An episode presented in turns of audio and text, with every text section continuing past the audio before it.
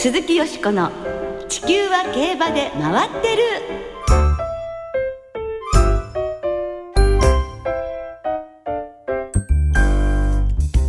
皆様こんばんは。お元気でいらっしゃいますか？鈴木よしこです。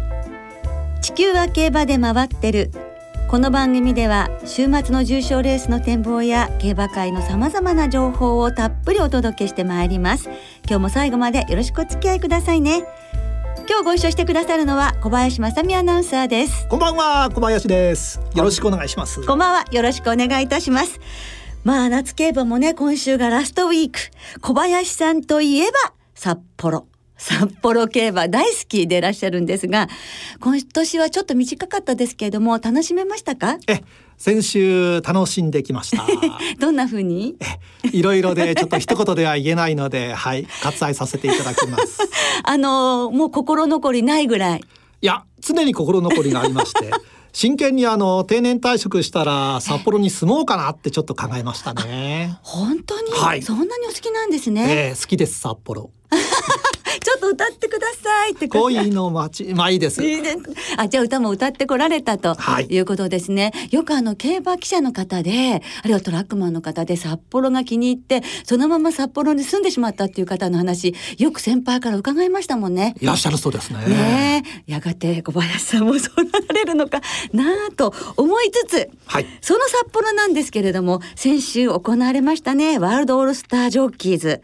で小林さんも実況されてらっしゃいましたが盛り上がっていましたか？盛り上がりましたね。えーその個人戦を制したのは2着。1回2勝の成績を挙げたはい。香港のジョアン・モレイラ騎手、はい。すごかったですね、えーエキストラ騎乗も含めますと土日で7勝いやさすがと思わされる騎乗でした。本当ですねほとんど皆さんこうもう魅了されたという感じだと思うんですが自然体で追ってからもねもう最後も体が動かなくて手はいだけが伸びる、また長い手が伸びるという美しいフォームでしたけれども小林さんはああいうふうにやはりワールドシリーズねあの実況される時にジョッキーの名前も全部言わなきゃダメじゃないですか。はい大変だったのではないでしょうか。そうですね。でも一回すっ飛ばしちゃった時もありましたし、えー大変でしたけれども、ええ。まあ、間違えなくてよかったです。藤田浩二。藤田真二じゃない。藤田浩二。藤田浩二って思ってましたが。微妙ですもんね。ね、お疲れ様でございました。また実況もね、本当にあのシリーズを盛り上げてくださったと思いますけれども。さあ、そのモレイラ騎手ですけれども、そのマジックマンの愛称通りのね、あの騎乗を見せてくださったわけですが。来年の夏は短期免許を申請する予定。あそうでということで、もしかしたら3ヶ月ね、いろいろどっかでこう。あの素晴らしい騎乗ぶりがまた見られるのかもしれませんね。はい、そしてよしこさんも注目されてました、はい女性騎手ヘイリー・ターナー騎手も勝利をね最後に挙げましたそうですね。いやーやっぱりね女性騎手が勝つと盛り上がりも違いましたね、やっぱりそうですか。うわーって歓声もたくさんでしたか？ターナーターナーってねファンから声がね、盛んに飛んでましたやっぱりあの母国イギリスよりもそういう声援っていうのは大きいのかも。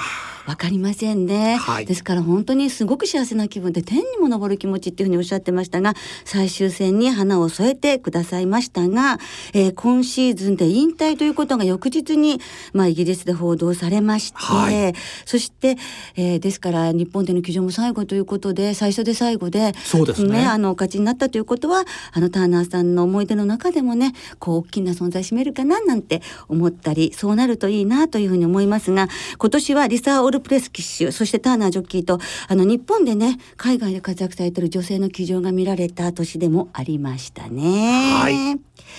さあ夏競馬を締めくくる今週ですが三条で重賞が行われます。皆さんこの夏最後の札幌新潟小倉の競馬楽しみましょう。鈴木よしこの地球は競馬で回ってる。この番組は JRA 日本中央競馬会の提供でお送りします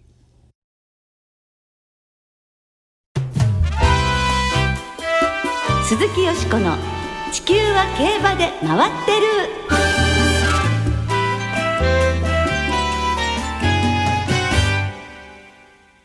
浜風親方に聞く競馬の魅力。ということで、はい。今日は元五条楼の浜風親方をゲストにお迎えいたしまして、競馬についてたっぷりと話を伺ってまいります。はい浜風親方は宮城県仙台市出身。1989年平成元年に間垣部屋に入門して16歳で初土俵。大きな怪我に見舞われながらもリーチの長さを生かした突っ張りと体格を生かした寄りで出世し24歳で新入幕を果たしました。その後も怪我に泣かされて2005年32歳で引退し年寄り浜風を襲名しました。現在は事業部機動担当として活躍されています。はい。まああのお相撲さんでいらした親方をゲストに迎えすることは初めてなことなので、本当に楽しみですよね。あのいつも使っているスタジオが狭く感じられます。そうですね、はい、もう競馬も大好きということで、今週来週とたっぷりとお話を伺ってまいります。それでは改めてご紹介させていただきます。今日のゲストは浜風親方です。こんばんは。こんばんは。よろしくお願いします。はい、ようこそお越しくださいました。よろしくお願いいたします。まあ、来週13日には秋場所が始まりますし、はい、お忙しいんじゃないでしょうか？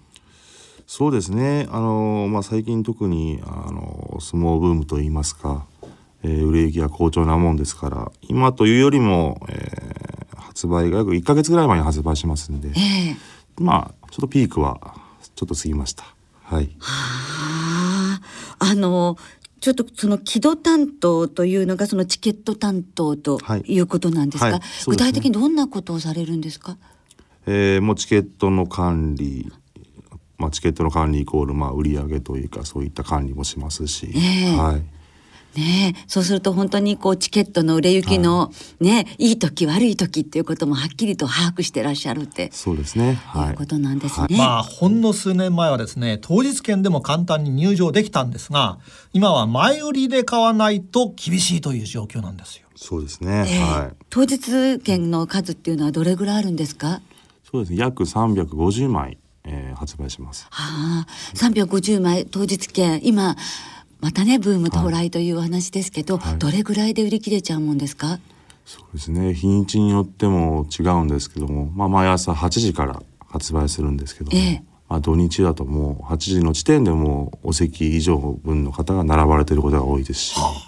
徹夜組、はい、徹夜組も最近いらっしゃいますね、はい、その徹夜組が出るっていうぐらいのブームっていうのはいつ以来な感じですか、はいえー、ちょうど私が現役、まあ、私が人気力士ということではなくちょうど、あの若隆ブームと重なってたもんですから、まあ、その時以来じゃないですかね。ああそうすると本当にブームが到来再到来してるという感じなんですね。そうですね、まあ、ここ34年ずっとあの右肩上がりではあるんですけども、えー去年ぐらいがまたすごいですね特に、うん、はい、あの数女という、はいはい、ねお相撲好きのお嬢様方も増えているということで、はい、えー、親方が現役の頃は数女なんていう言葉は？なかったですね、まあ、私たちの時は相撲ギャルという言葉が流行ってたのかな。はい、あなんかその相撲ギャルっていう言葉にね、はい、やはりちょっと時代もまた感じますが、すねはい、今数女ということなんですね。でそういうふうに、まあ、大変なお忙しい時にお越しいただきまして恐縮ですけれども、はい、あの忙しいと競馬に取り組んでいる時間もあまりないのではないですか？そうですね。でもちゃんと仕事はしてますけども、はい、でちょっとまあ早めに出勤をして、え競馬の方も買わさせていただいております。はい、競馬のために早起きをされてその分競馬検討にそうですね。仕事をちゃんとしてやることはして、えー、はい、はい、で毎週買ってらっしゃるんですか？そうですね。はい。ほぼ毎週買ってます。あもちろん先週もお買いになって。はい。買いました。その先週の馬券の結果はいかがだったんでしょうか？先週ははい。おかげさまではい勝ち越しました。はい、勝ち越し、はい、やはりね言葉もね勝ち越しといういいね、なりますね。どうなんでしょうか？かなり当たっている方なんですか？今年は。はい、今年はいいですね。はい。どれぐらいの回収率ですか？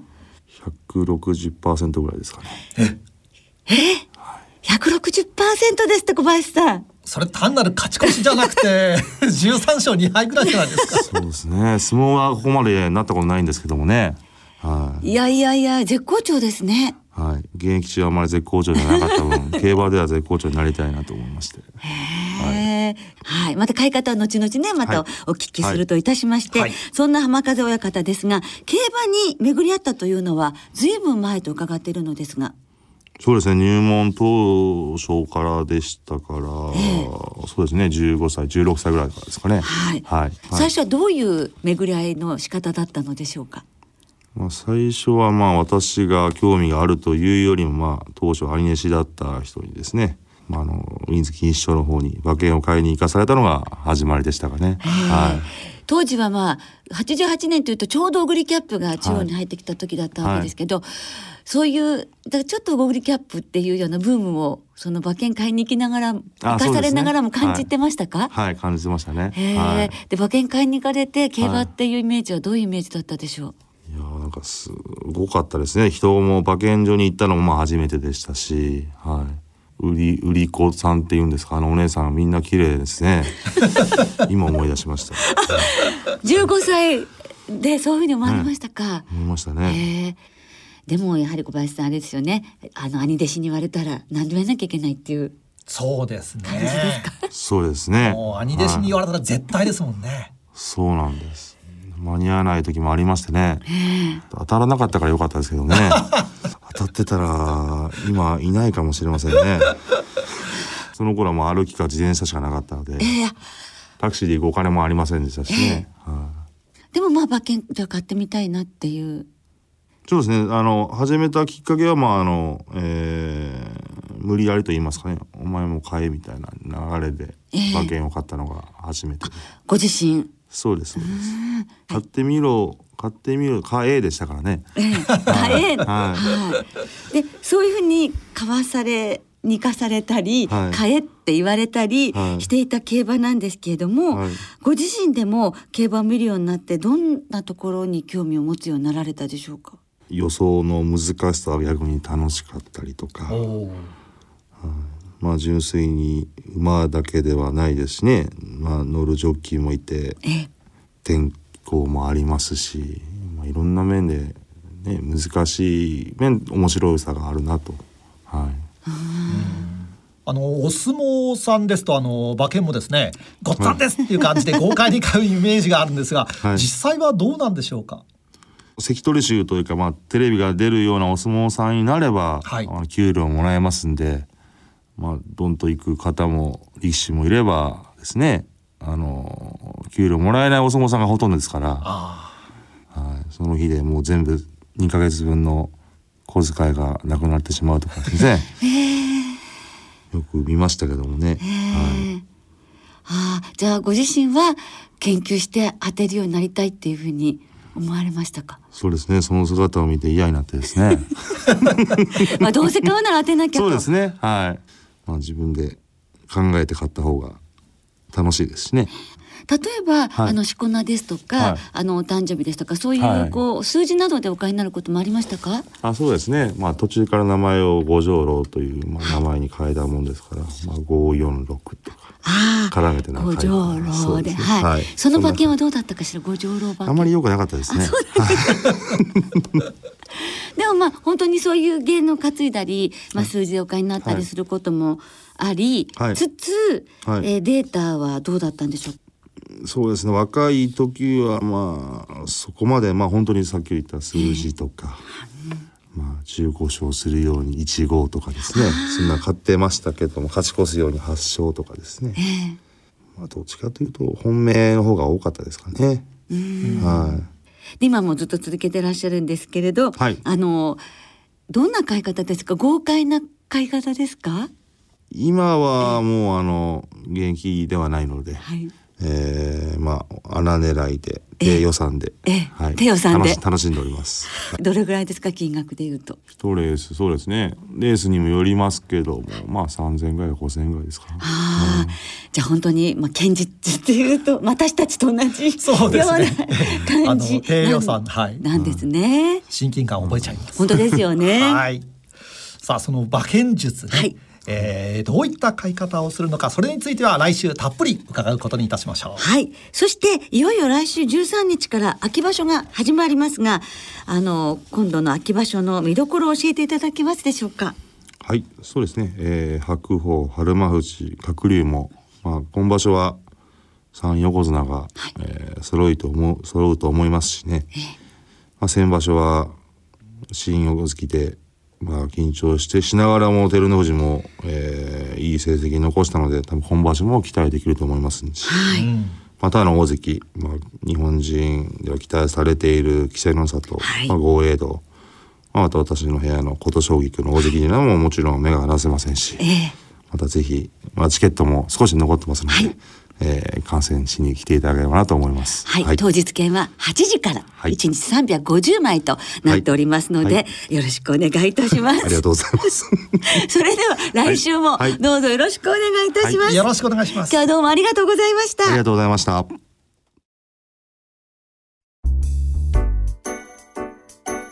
鈴木よしこの地球は競馬で回ってる。ここからは週末に行われる重賞を展望していきます。その前に先週の重賞を簡単に振り返りましょう。はい。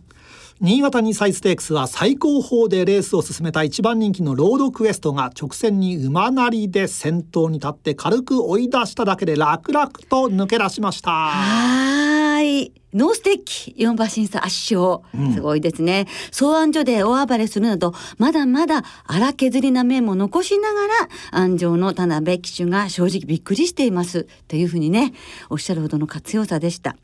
で今後は年末のホープフルステークスを目標に調整されるということなんですがなかなかこういう馬には巡り会えないし大きいところを狙っていきたいと小島茂之調教師もコメントしてらっしゃるんですけれどなんか上がり3ハロン32秒台をマークしたっていうとジャスタウェイとかハープスターと同じ。ということで、まあ、今後が楽しみですよね。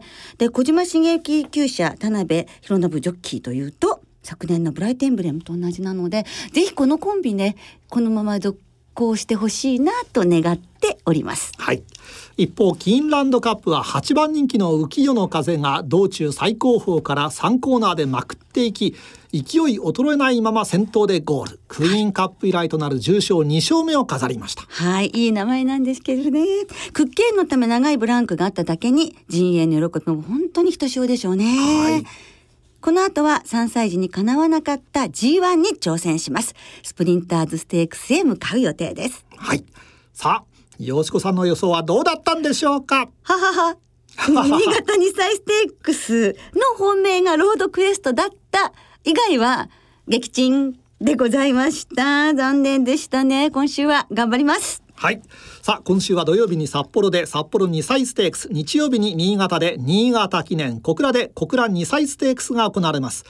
では早速新潟記念から展望していきましょう。芝 2000m ハンデの G3 では今週もレースのデータチェック。GO です。新潟記念の過去10年のデータを紹介するぜ。1番人気の副賞率はわずかに1割。3連単の平均配当は28万円で本命とはよろしく哀愁。年齢別に見ると4歳5歳が好成績だけどここ4年は4歳馬の連帯がなく5歳馬の優勢と忘れないでお嫁さんば。ハンデ別に見ると男の子は55キロ以上女の子は逆に53キロ以下の活躍が多く性別で傾向が違うからゴールドフィンガーあちちあというわけで狙いはマイネルミナでエキゾチックエキゾチックジャパン。山本でした。ひろみ号でしたね。はい。もうすごいな。だんだんね、いいですね。ハードル高くなってて。はい。はい。えー、狙いはマイネルミラノということでしたね。はい、はいえー、なお4日金曜日現在お昼の新潟の天候は曇り芝がやや重ダートが不良ということになっております、はい、えー、日曜日の新潟は天候曇り。最高気温25度という予報が出ていますが、涼しいですね。涼しい中、はい、よしこさん新潟記念新潟記念ハンデ戦これ大変難しいですね。どこから狙ったらいいかわかんない時は好きな馬って、はい、こういうことでございますよね。というわけで17番のアブニールマルシェが本命です去年あの、新潟にサイステークスの時も本命にしたんですけれども、花差でミゼスルタンに負けてしまいましたが、新潟は合ってるというところで、え昨年の雪辱をここで果たしてほしいと思うんですけれども、筋量がね前走より4キロ軽くなるというのも非常にプラスじゃないかと思うので、うん、えー、このアブニーヌバン社から入りたいと思います。対抗がスイートサルサなんですがこの馬牝馬ですけれどもあの男馬相手でも引けを取らない能力を持っていると思っていて新潟の芝も合いますし上がり32秒台マークしたことのある末足得意の左回りで披露してほしいなという願いを込めてでも6点流させてもらいたいんですけれども8番のクランモンタナ9番のマジェスティハーツ10番ミルセスルタン13番のロンギングダンサーに15番スイートサルサ16番メドーラークへ、えー、生まれんでいきたいと思います。はい、はい、小林さんは？えー、迷った時のミルコ・デムーロ騎手。3番パッションダンスから、はい、えー、買います。ああそう新潟はねこの馬得意ですよね。はい、はい、さあ続けて札幌2歳ステークスを展望していきましょう、はい、お願いします。札幌2歳ステークスは芝1800メートルの G3 ではこちらもデータをチェック。ローラローラ札幌2歳ステークスの過去10年のデータをご紹介しましょう。一番人気の副勝率は7割と優秀。悔しいけれどおお穴狙いじゃ。ギャランドゥ。前走の距離を見てみると3着以内に入った30頭のうち29頭までが 1500m 以上でブーメランストリート。性別による副勝率に大きな差はありませんが前走で牝馬限定戦を使っていた馬の成績が案外優秀で副勝率は3割3分3厘とヤンメンということでやめろと言われてもアラモアナワヒネで穴狙い秀樹感激!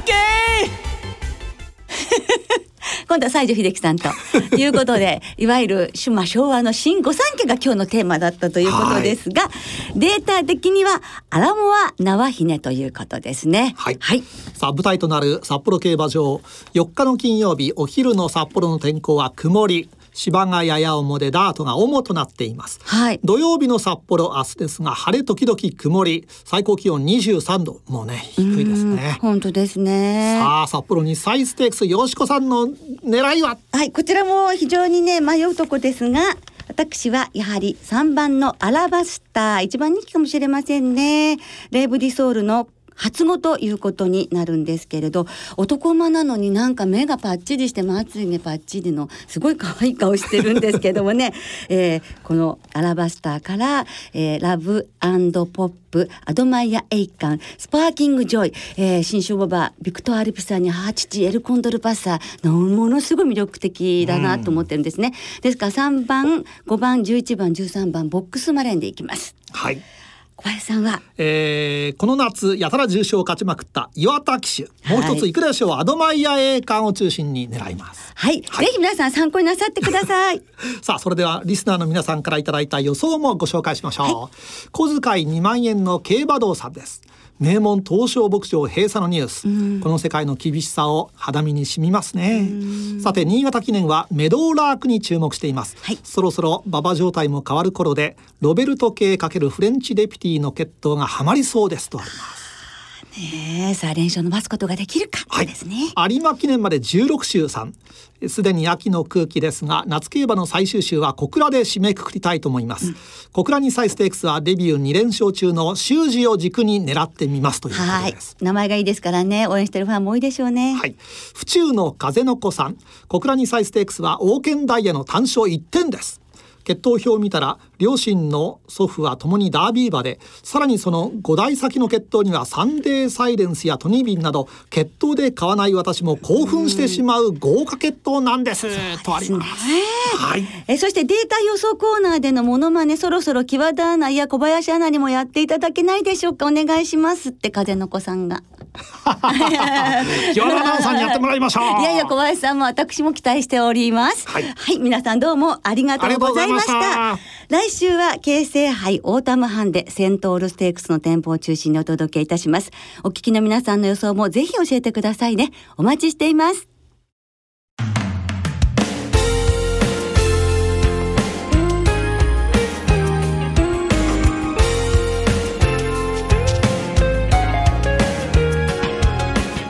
そろそろお別れの時間となりました今年の夏競馬いよいよ今週末で終了です寂しいですね。はい。最終週を迎える新潟札幌そして小倉の三条開催となります。重賞は新潟記念札幌2歳ステークス小倉で小倉2歳ステークスが行われます。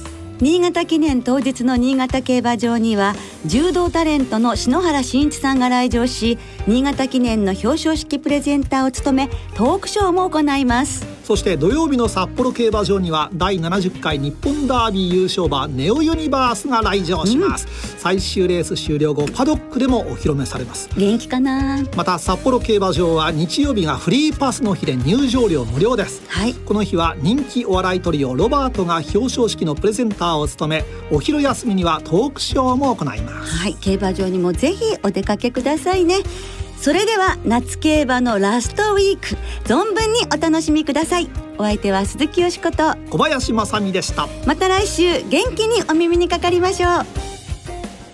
鈴木よしこの地球は競馬で回ってる。この番組は JRA 日本中央競馬会の提供でお送りしました。